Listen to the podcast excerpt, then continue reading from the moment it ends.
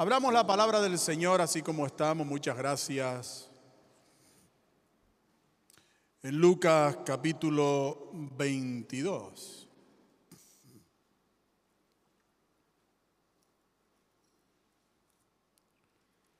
Lucas capítulo 22.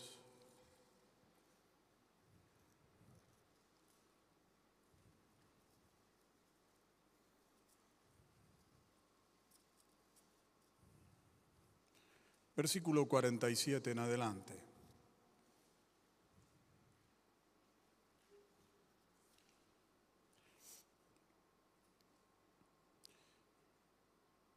Y dice la palabra del Señor, mientras él aún hablaba, se presentó una turba, y el que se llamaba Judas, uno de los doce, iba al frente de ellos y se acercó hasta Jesús para besarle. Entonces Jesús le dijo, Judas, con un beso entregas al Hijo del Hombre. Viendo los que estaban con él lo que había de acontecer, le dijeron, Señor, ¿heriremos a espada? Y uno de ellos hirió a un siervo del sumo sacerdote y le cortó la oreja derecha. Entonces respondiendo Jesús dijo, basta ya, dejad. Y tocando su oreja, lo sanó. ¿Cuántos dicen amén? Padre, gracias por esta palabra. Pedimos que toques el corazón de mis hermanos de una manera extraordinaria. Tu bendición descienda en esta tarde, en este lugar, sobre cada vida, sobre cada corazón. Y tu Espíritu Santo, mientras he enviado, traiga sanidad, prodigios, toque las vidas, levante Señor, cada corazón caído en esta tarde, en el nombre de Jesucristo. La iglesia dice, amén, se pueden sentar, queridos hermanos. Los demás evangelios, estamos hablando del acontecimiento del corte de la oreja de un siervo del centurión, Marco. Los demás evangelios, Mateo, Marcos, Juan, mencionan el corte de la oreja del siervo del sumo sacerdote, pero solo Lucas menciona la sanidad de la oreja. Los otros evangelios mencionan el corte, pero no hacen alusión a la sanidad de su oreja, que el Señor haya cogido la oreja y la haya o sanado la oreja. No se sabe si se la cortó por completo, pero que haya sanado la oreja de ese corte, solo Lucas menciona esa cuestión. Quizás porque Lucas era médico y por esa razón, pues eh, lo menciona. ¿Por qué solo Juan menciona los nombres de las personas eh, implicadas, en este caso el atacante y el atacado o el agredido, que era Pedro, el que atacó con la espada, y Malco, el que fue agredido. Solo Juan, el Evangelio de Juan, menciona esta cuestión. En los otros tres evangelios no mencionan ni a Pedro ni a Malco. ¿Por qué? Porque cuando Juan publicó su evangelio o lo transmitió, ya no era posible castigar al atacante, es decir, en este caso ya no era posible castigar a Pedro por lo que había hecho. Así que los otros evangelios lo que hacen es no publicar, los otros evangelistas no publicar el nombre de Pedro ni de Malco, pues para que no fuera eh, condenado por ese acto. Lo que vemos aquí, queridos hermanos, en esta eh, estructura de los evangelios, es que eh, los otros discípulos no mencionaron a Pedro porque querían proteger a Pedro, proteger a Pedro. Juan lo menciona cuando ya no hacía falta que fuera protegido. Esta es una de las responsabilidades que tenemos los hermanos en Cristo, es decir, la responsabilidad como hermanos en Cristo de protegernos los unos a los otros. Y esto lo vemos plasmado permanentemente a lo largo de toda la escritura, es decir, es una de las cualidades y características de los hermanos en Cristo que nos protegemos los unos a los otros. De hecho, una de las señales de los últimos tiempos, una de las señales de que Cristo viene, una de las señales de que estamos en los últimos tiempos del mundo, es precisamente que a los hermanos ya no le importa a su hermano.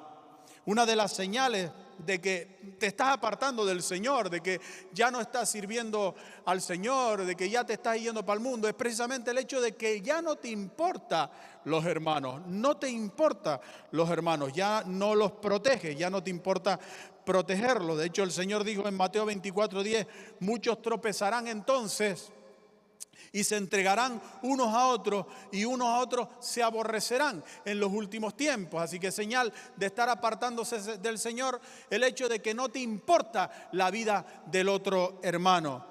No cabe duda de que estamos en los últimos tiempos. No cabe duda de que estamos en los últimos tiempos. Y no por las señales solos que vemos de los acontecimientos, eh, digamos, eh, catastróficos en el mundo o de los cambios de, climas y todo esto que está mencionado en la palabra del Señor, guerras y tantas cosas, sino por algo sumamente importante que nos afecta ya más directamente, que es el tema de la familia, de los hermanos, de, la vida consanguínea. Y dice en Mateo 10, 21, el hermano entregará la muerte al hermano, el padre al hijo, y los hijos se levantarán contra los padres y los harán morir. Esta es una de las señales de los últimos tiempos, es que el amor consanguíneo se enfriará a tal grado que ya no importa la sangre que corre por tus venas, te da absolutamente lo mismo. Y en esos últimos tiempos la gente comenzará a enfrentar los hermanos unos con los otros, a entregar a la muerte si hace falta, o a condena, o a denunciar, o a lo que fuera,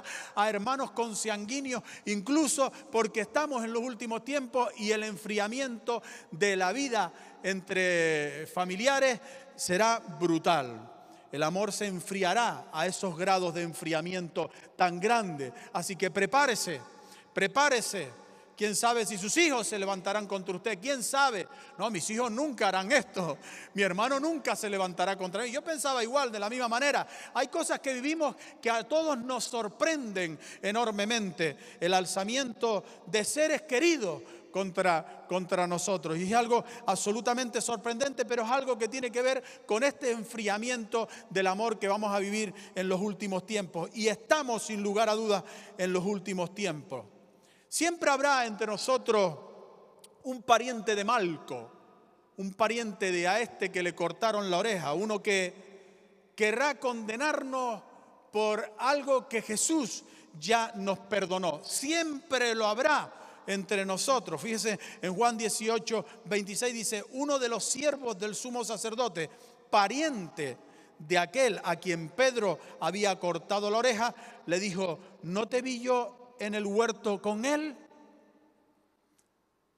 Al pariente de Malco le dio igual el hecho de que el Señor le haya sanado la oreja a Malco. Le dio igual. Él estaba presente ahí en el momento en el que Pedro le corta la oreja a su pariente y ve como el Señor le sana la oreja y le da igual lo que el Señor haya hecho. Le da igual que el Señor haya reprendido a Pedro y le haya dicho, basta ya, que haya solucionado aquella situación y la haya solucionado beneficiando a su pariente. Le da igual. Hay gente, queridos hermanos, tan malvada que le da igual lo que puedas hacer tú por ello. Le da igual. Por eso el Señor nos dice que las cosas no las hagamos para la gente, sino que las hagamos para Él. Para Él. Diga conmigo, voy a hacer las cosas para el Señor. Todo lo que hagáis, hacerlo para el Señor. Porque si no lo hacemos para el Señor, nos llevaremos grandes sorpresas como esta que no importa lo que hagas por los demás o para los demás, un día a esas personas le va a dar absolutamente lo mismo lo que tú hagas. Pero si tú lo haces para el Señor, el Señor siempre recompensará todo aquello que hagas para los demás. Hay gente que no puede hacer el bien, como el pariente de Malco, aunque tengan la obligación por deuda de hacer el bien Jeremías 13:23 dice, mudará el etíope su piel y el leopardo sus manchas. Así también podréis vosotros hacer bien estando habituados a hacer el mal. Hay gente que tiene el hábito de hacer el mal y es imposible que hagan el bien. Jesús dice, de la abundancia del corazón habla la, boca. No podés hacer el, bien o hablar bien eh, lleno tu corazón de maldad. O sea, hay gente que es imposible que hagan el bien. ¿Por qué? Porque su hábito es hacer el mal. No espere de ciertas personas que hagan el bien. No lo espere, protéjase, queridos hermanos, de ciertas personas. Estamos viviendo unos tiempos en el mundo en los que hay que protegerse muy mucho de la maldad, porque la maldad está en auge. ¿Por qué Pedro le cortó la oreja a Malco? ¿Por qué le cortó la oreja a Malco? Yo veo algunas cuantas razones y por cualquiera de estas podía haber sido. Le cortó la oreja, lógicamente, por no cortarle la cabeza. Porque el golpe no iba a la oreja, no es que Pedro dijera le voy a cortar la oreja, es que el golpe iba a la cabeza, era un golpe de muerte. Pedro sacó la espada para matar. De hecho, el Señor Jesucristo en Mateo 26, 52 dice, entonces Jesús le dijo, vuelve tu espada a su lugar, porque todos los que tomen espada, a espada perecerán. Y habla de la muerte, perecerán. Por tanto, Pedro no saca su espada para herirlo, darle una heridita, un sustito en la oreja. Pedro saca su espada para herirlo en la cabeza. La ira de Pedro le estaba pasando bastantes facturas. Aquí podemos ver cómo Dios permitió y por qué permitió en la vida de Pedro que sucediera esto. ¿Por qué permitió? Podía haberlo parado antes de que sacara su espada.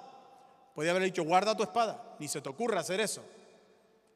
Pero lo permitió. ¿Por qué lo permitió? Para mostrarle a Pedro y a todos nosotros hasta dónde puede llegar la ira de una persona. Pedro es una persona impulsiva, en cierto modo iracunda. Y lo había demostrado en muchas ocasiones. Las personas iracundas suelen ser personas de hablar mucho y de decir muchas cosas y de comprometerse con sus palabras. Yo por ti iré hasta la muerte, Señor, contigo. Y ahí los tienes, ¿no? Los, los iracundos, los impulsivos. Y Pedro era así. Y el Señor con este acto le está diciendo a Pedro, mira hasta dónde puede llegar tu ira. No juegues con la ira porque la ira te puede llevar a situaciones horrorosas, te puede llevar hasta la misma muerte o a ocasionar la muerte de alguien. Pedro atacó a Malco a lo mejor porque se envalentonó, porque se envalentonó al ver que los que iban a apresar al Señor cayeron ante el Señor cuando el Señor dijo, yo soy. Diga conmigo, yo soy. Dice Juan 18:4, pero Jesús, sabiendo todas las cosas que le habían de sobrevenir, se adelantó y les dijo, ¿a quién buscáis? Ellos iban a apresarlo en el huerto. ¿A quién buscáis? Le respondieron, a Jesús Nazareno. Jesús le dijo, yo soy. Y estaban también con ellos Judas, el que le entregaba, cuando les dijo, yo soy, retrocedieron y cayeron en tierra. Porque Jesús pronunció su grandísimo nombre, el yo soy. Ese mismo nombre que pronunció Dios ante Moisés. Irás a Israel y le dirás, yo soy el que soy. El yo soy es enviado a vosotros. Jesús dijo, yo soy el pan vivo en Juan 6, 51. También dijo, yo soy la luz del mundo. También dijo, yo soy la puerta, yo soy el buen pastor, yo soy el camino, yo soy la verdad, yo soy la vida, yo soy la vid verdadera, yo soy el alfa y la omega, el principio y el fin. Yo soy la resurrección, dijo en Juan 11, 25. Y si no creéis que yo soy, en vuestros pecados moriréis dijo en Juan 8:24, si no creéis que yo soy, moriréis. Él es. ¿Cuántos dicen amén? Y aquí el Señor ante Pedro le está diciendo a Pedro, yo soy Pedro. Y a Pedro le da igual el yo soy. Le da igual. Ese Dios poderoso que hace arder una zarza que no se quema, que levanta a un Moisés, vence a un pueblo, un imperio como era el imperio egipcio. Estaba en la mente de Pedro y él sabía muy bien que él era el yo soy. Y le dio igual. actuó. Porque Pedro dijo, yo soy, no es suficiente. Hay que sacar la espada. Yo soy no es suficiente. El Señor no es suficiente. Hay que hacer algo más. No es suficiente que caiga en tierra la gente. No es suficiente. Pedro, al ver esta acción de que caen en tierra y se vuelven a levantar y, quieren volver a arremeter contra el Señor y a seguir apresándolo, él piensa, no es suficiente. Hay que echarle una mano al Señor. Hay que sacar la espada y acabar con esto. A ver si el Señor se entera de una vez. Se entera de una vez que no, que es con espada y es con ejército y no es con su espíritu. A ver si se entera de una vez el Señor. Esta era la actitud de Pedro y es la actitud de muchos creyentes. No, Señor, no eres suficiente. Yo soy, no es suficiente, Señor. Hay que sacar la espada, aquí hay que hacer algo. Pedro pensó que el poder de Dios no era suficiente. Muchas veces pensamos eso, que no es suficiente orar, que no es suficiente esperar en Dios, que hay que hacer algo, tengo que hacer algo.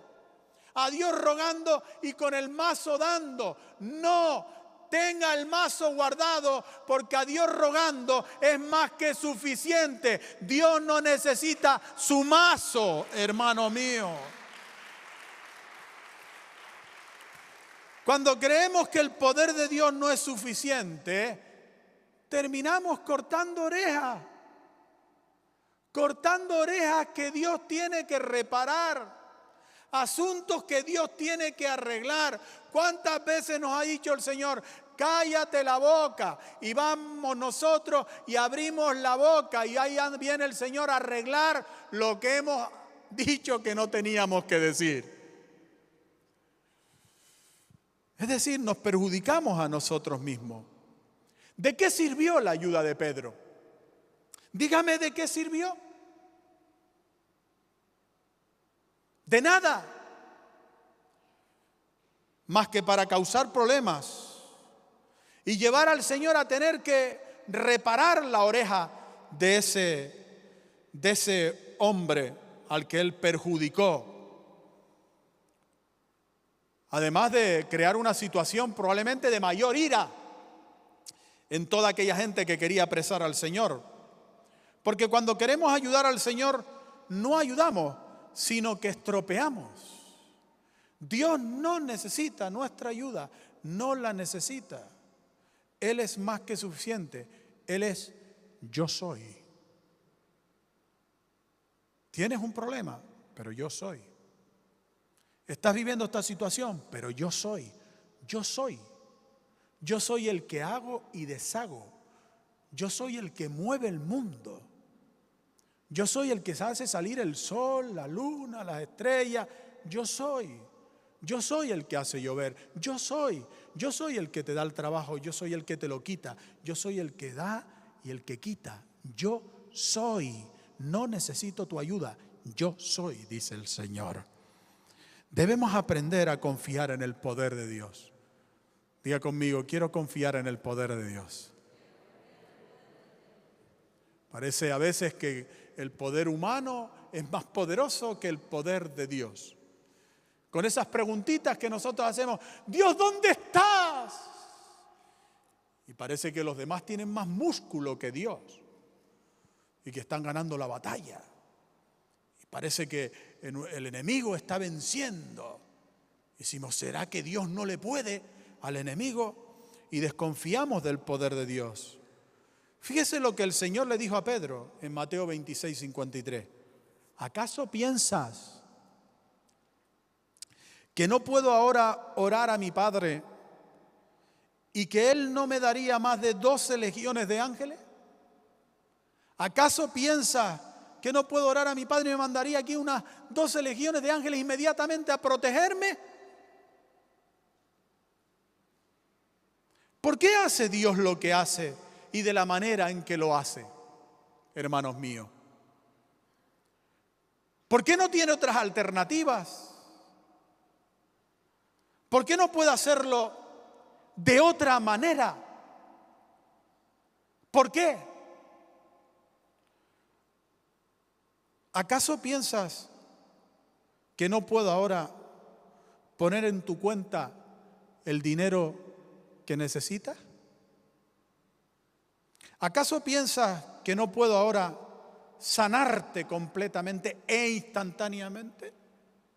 ¿Acaso piensas que no puedo ahora hacer que tu cónyuge cambie en un solo segundo? ¿Acaso piensas que no puedo ahora hacer que desaparezca esa gente que tanto mal te hace?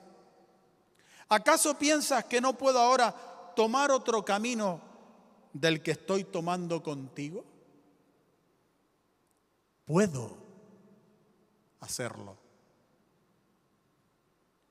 Puedo pedir una legión de ángeles. Puedo hacer que una legión de ángeles venga aquí. Puedo hacer las cosas a tu manera, por el camino que tú quieres.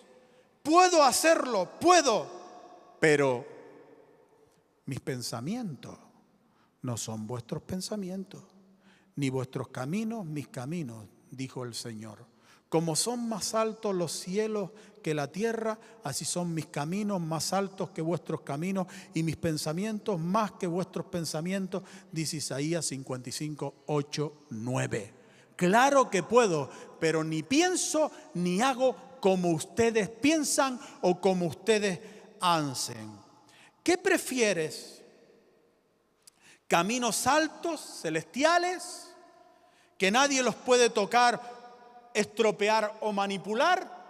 ¿O caminos bajos, terrenales, que pueden ser tocados, estropeados y manipulados? ¿Qué prefiere? ¿Soluciones de Dios celestiales y altas o soluciones de hombres terrenales y bajas? Porque tus pensamientos son terrenales y bajas y bajos, y tus caminos son terrenales y bajos, pero mis pensamientos, dice el Señor, son celestiales y altos, dice el Señor. ¿Qué prefieres? El Señor no piensa como nosotros pensamos. Mis pensamientos no son vuestros pensamientos. Es inútil. Es inútil comerse la cabeza. Inútil, absurdo, pérdida de tiempo. Las preocupaciones mentales, una pérdida absoluta de tiempo la búsqueda de soluciones en la mente, noche sin dormir, venga, dale que te pego, hago aquello, lo otro, y pongo lo de, es inútil, porque Dios nunca hará lo que nosotros pensamos, ni tomará nunca el camino que nosotros queremos que tome, nunca jamás. Entre otras palabras, porque se ha comprometido con, este texto. Si Él dice, mis pensamientos no son vuestros pensamientos, es que Fíjese hermano, aunque usted pensara algo y acertara que fuera un pensamiento de Dios, solo por eso, por este texto, Dios tendría que cambiar su forma de pensar, para no pensar como usted. Y si su camino fuera tan exitoso, que fuera un camino que acertara en el camino que pudiera tomar Dios, solo porque Dios ha dicho, que sus caminos no son nuestros caminos, tendría Dios que tomar otro camino. ¿Esto qué quiere decir? Que pensemos acertadamente o caminos que sean exitosos, como quiera que sea, Dios nunca tomará esos caminos ni pensará como nosotros pensamos. Nunca jamás, no lo hará. El Señor lo hace todo con su espíritu, todo con su espíritu, dice Zacarías 4:6, no con ejército ni con fuerza, sino con mi espíritu ha dicho el Señor de los ejércitos. ¿Qué significa que lo hace todo con su espíritu? En Juan 3.8 lo dijo. El viento sopla donde quiere y oye su sonido, mas ni sabe dónde viene ni a dónde va. Así es todo aquel que es nacido del Espíritu. A veces oímos sonidos sonidos de las acciones del Espíritu. Sonidos decimos, ay, ay, yo creo que el Espíritu va a solucionar esto por aquí, sonidos. La Biblia dice que oyendo sonidos no se sabe dónde viene el Espíritu. Y oyendo sonidos tampoco se sabe dónde va el Espíritu. Y a veces decimos, no, el Señor va a hacer esto por este camino, por esta forma. Él va a ir por aquí. Sonido no va a ir por ahí. No lo podremos saber nunca. La obra del Espíritu no la podremos saber. ¿De dónde vendrá la solución? No lo sabremos nunca. ¿A dónde nos va a llevar con todo esto? No lo sabremos nunca.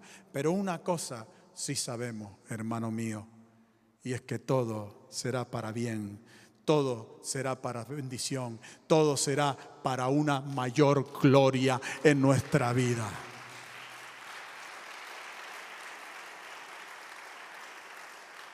Y dice que, bueno, que así es aquel nacido del Espíritu. No sabe dónde va, no sabe dónde viene, y así tenemos que ser nosotros. Dejarnos guiar por el Espíritu, decir, yo no sé de dónde va a venir mi solución, pero sé que el Espíritu Santo está ahí. Yo no sé a dónde voy a acabar con esto, pero sé que el Espíritu Santo me va a llevar por ese camino. Dejemos obrar al Señor. No estropeemos. No estorbemos a Dios. Dejemos obrar al Señor. En Lucas 22, 51, entonces respondió Jesús y le dijo, basta ya, dejad. Y tocando su oreja, le sanó. Este basta ya, dejad significa algo así como, déjenme obrar a mí. Déjenme obrar a mí. Basta. Por favor, déjalo ya. Deja ya esa batalla, deja ya esa lucha. Déjame obrar a mí. Basta. Significa reposa en mí. Descansa en mí. Deja ya las luchas, las batallas que estás luchando. Porque yo estoy luchando por ti. Segunda de Crónicas 20, 17 dice, no habrá para que peleéis vosotros en este caso. Paraos, está quieto y ved la salvación del Señor con vosotros. Si no nos estamos quietos, metemos la pata como Pedro y creamos un kick en la victoria de Cristo en el triunfo de Cristo, un espacio que no tenía que haber existido. Un momento, una pausa, parémonos, párese la salvación, párese la redención, párese un momento el camino a la victoria de la cruz y a la resurrección, párese un momento porque Pedro le va a cortar la oreja a Marco. Parémonos.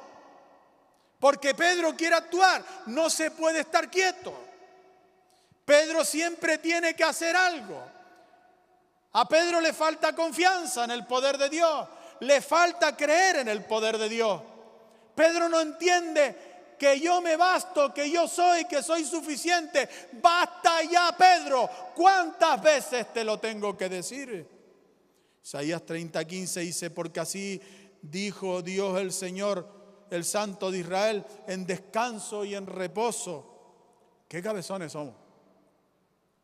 Dios nos envía a descansar y a reposar y nosotros no.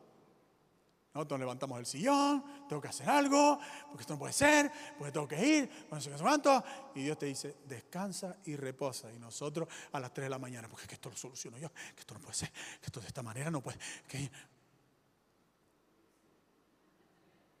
Pero si Dios te ha mandado a descansar y reposar, en descanso y en reposo seréis salvos. Es decir, que descansar y reposar, según este texto, es una obligación. Si no descansamos y reposamos, hermano, en el Señor, Dios no va a obrar. lo que Dios va a hacer cuando Dios no nos ve descansando y reposando en Él, Él está pendiente a ver qué oreja va a cortar, a ver qué oreja va a cortar, y nosotros con la espada y ahí buscando orejas para cortar. En descanso y en reposo seréis salvos. En quietud y en confianza será vuestra fortaleza. Seréis fuertes cuando estéis quietos y confiados en mí. Porque la quietud y la confianza en mí es la fuerza poderosa que va a vencer toda la circunstancia. Y no quisisteis, dice. Y no quisisteis. Te mando a descansar y dormir en la noche tranquilo, que no te preocupes, en paz dormiré, descansaré y, y no quisiste. Te estate quieto y no quisiste. Guarda la espada, no la saques, pero tú no quisiste. Venga con la espadita para adelante. Sino que dijiste, dice Isaías 30, 16, no. Antes hubiéramos, eh, huiremos a caballo por tanto vosotros huiréis. Sí, vas a huir. Sobre corceles veloces cabalgaremos. Por tanto, serán veloces, por tanto serán más veloces vuestros perseguidores. No te estás quieto, no te estás reposado, sino que dices, esto lo arreglo yo, agarras el caballo y tiras, venga, venga. Pero tus perseguidores y tus enemigos serán más veloces que tú.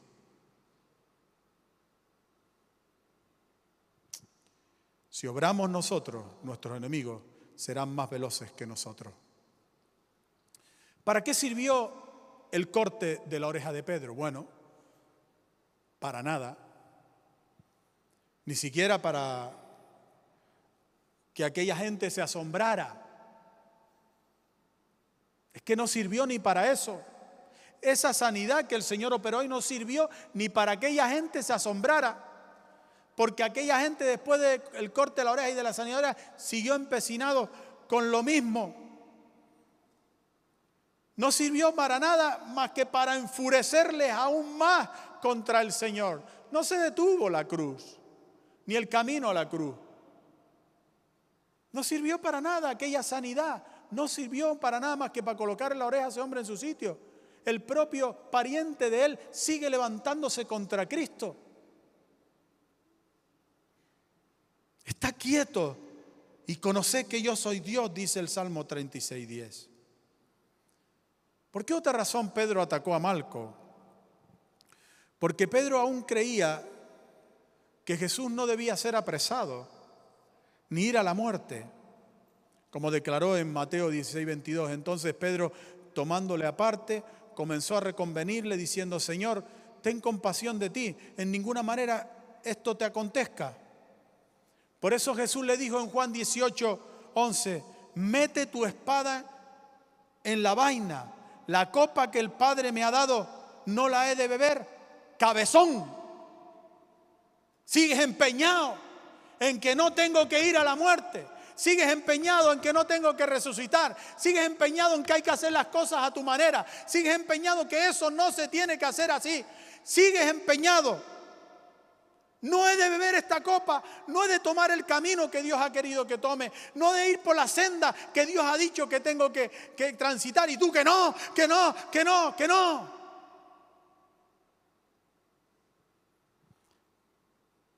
Cada vez que tratemos de hacer lo contrario de lo que la escritura nos enseña, lo contrario de lo que la palabra del Señor nos enseña, inventándonos cosas, como mi primo que dijo, yo si alguno me manda, yo le mando, porque más bienaventurado dar que recibir. Dándole huerta a todo, inventando cosas, transversando la escritura para salirnos con la nuestra. Cada vez que hagamos esto, alguna oreja cortamos y algo estropeamos que Dios tiene que reparar.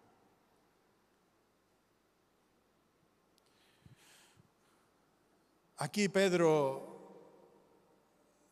se emocionó, se emocionó y actuó bajo los efectos de la emoción.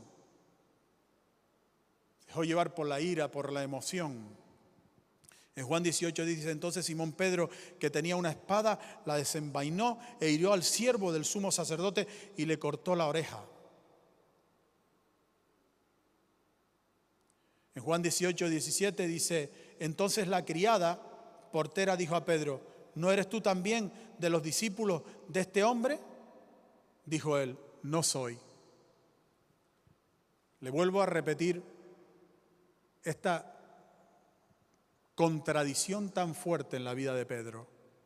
Mire, por un lado Pedro dice que saca la espada, la desenvaina y era el siervo del sumo sacerdote Malco para defender a Cristo está dispuesto delante de aquella cuadrilla de soldados del templo a ser apresado por ese acto. Está dispuesto a que lo lleven preso por defender a Jesús. Y una hora más tarde le preguntan, ¿no eres tú también de los discípulos de este hombre? Y dice, no lo soy. ¿Qué pasa aquí? ¿Qué encontramos aquí? Lo que encontramos es un discípulo emocional.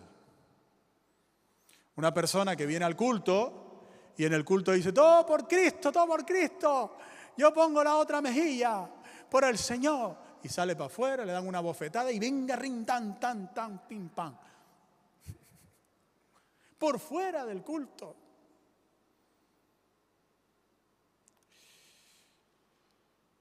Así es la gente emocional. Hoy están defendiéndote y mañana diciendo que no te conocen. Hermano mío, no siga al Señor por emociones, sino por convicciones. Hermano mío, no siga al Señor por lo que siente, sino por lo que aprende. Hermano mío, adquiera conocimiento, no adquiera sentimiento.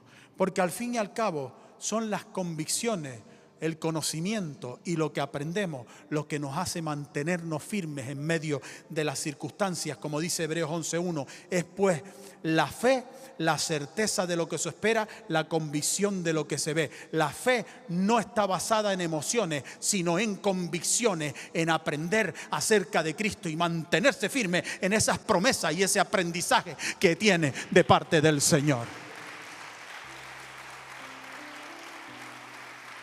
Es en medio del dolor y de las pruebas, las convicciones lo que nos mantienen en pie, no las emociones, porque la emoción en el dolor es una emoción de fracaso, de tristeza, de desilusión y de tantas cosas. Pero las convicciones, hermano mío, de las palabras que Dios nos ha dicho, de lo que el Señor nos ha compartido en su palabra eterna, que permanece para siempre. Y eso significa que lo que Él ha dicho es sí y amén, permanece para siempre, en cualquier circunstancia. No importa cómo esté el tiempo, no importa cómo estén las cosas, no importa que todo esté echadito a perder. Las convicciones, hermanos míos, son las que van a permanecer, las promesas de Dios en su palabra. ¿Qué nos enseña esta sanidad? Esta sanidad, queridos hermanos, nos enseña, dice, basta ya, dejad, y tocando su oreja lo sanó. Esta es la sanidad de los errores. Esta sanidad es la sanidad de los errores, hermanos míos. Esta herida fue causada por un error de Pedro y Jesús sana su error. Hay enfermedades producidas por errores nuestros. Situaciones que hemos vivido en nuestra vida por errores que hemos cometido. Y hay enfermedades que son por errores y pensamos que la enfermedad es una especie de penitencia, de castigo que tenemos que vivir por el error cometido. Hay errores que hemos cometido y han venido situaciones de crisis económica, de lo que fuera, y pensamos que esa situación es una penitencia, algo que tenemos que pagar por el error cometido. Eso no es cierto. Y con este acto, de este error cometido por Pedro, lo que el Señor nos está diciendo es que Él ha venido también para sanarnos de nuestros errores, para salvarnos de nuestros errores. En Dios no hay penitencias. No hay penas más allá del arrepentimiento y el perdón. El Señor dice en Isaías 53:5, mas él herido fue por nuestras rebeliones, molido por nuestros pecados, y el castigo de nuestra paz fue sobre él, y por sus llagas fuimos nosotros curados. El castigo cayó sobre Jesús. No hay más castigo por nuestros errores.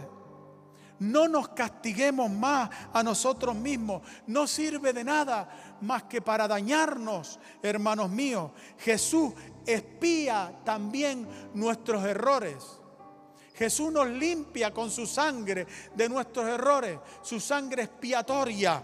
Como dice Ezequiel 45, 20, para los que pecaron por error y por engaño, y harás expiación harás expiación a los que pecaron por error o por engaño. Jesús espía nuestros errores con su sangre. No dice, erraste, ahora la pagas. Erraste, ese no es el Señor, ese es el diablo. No nos condenemos más por nuestros errores del pasado. ¿Sabe lo que pasa cuando nos condenamos por nuestros errores del pasado? Saboteamos nuestra felicidad del presente. Como dice Romanos 14, 22, bienaventurado el que no se condena a sí mismo. Bienaventurado, feliz el que no se condena a sí mismo. Cuando te condenas por tus errores del pasado, que ya Cristo ha perdonado, hermano, lo que hace es robar la felicidad del presente. Y para los que estamos en Cristo, queridos hermanos, amados, de Dios no hay ninguna condenación, como dice Romanos 8.1. Ahora pues ninguna condenación hay para los que están en Cristo Jesús, los que no andan conforme a la carne, sino conforme al Espíritu. Ninguna condenación, ni aún en sus errores. ¿Por qué Dios permitió el error de Pedro? Para que Pedro se conociera mejor. Porque errores, nuestros errores nos ayudan a conocernos mejor. Como dice el Salmo 19, 12. ¿Quién podrá entender sus propios errores? Líbrame de los que me son ocultos. Hay errores ocultos. Cosas que hacemos erradamente, que no sabían que son errores en nuestra vida, o que no sabíamos que en esto podríamos errar, errores ocultos, y erramos. No nos conocemos en aquellos terrenos en los que no hemos sido probados. Por eso Dios nos somete a la prueba, para que nos conozcamos mejor. Las pruebas son buenas, porque nos ayudan a conocernos mejor y a evitar futuros errores. Pedro no se condenó por ese error, ni tampoco por haber negado al Señor. No se condenó. Eso fue algo que le ayudó a fortalecerse en Cristo. Porque Jesús permite los errores para fortalecernos en Él, para que nos conozcamos mejor, para hacernos avanzar mejor. Así que no nos condenemos por nuestros errores. ¿Por qué sanó Jesús a Malco? Porque el Señor siempre arregla lo que nosotros estropeamos. Siempre lo va a arreglar. No importa el error que hayas cometido y lo que hayas estropeado. Cristo es Dios. Él es el yo soy y va a arreglar todo lo que hayamos estropeado por error. Puestos de pie.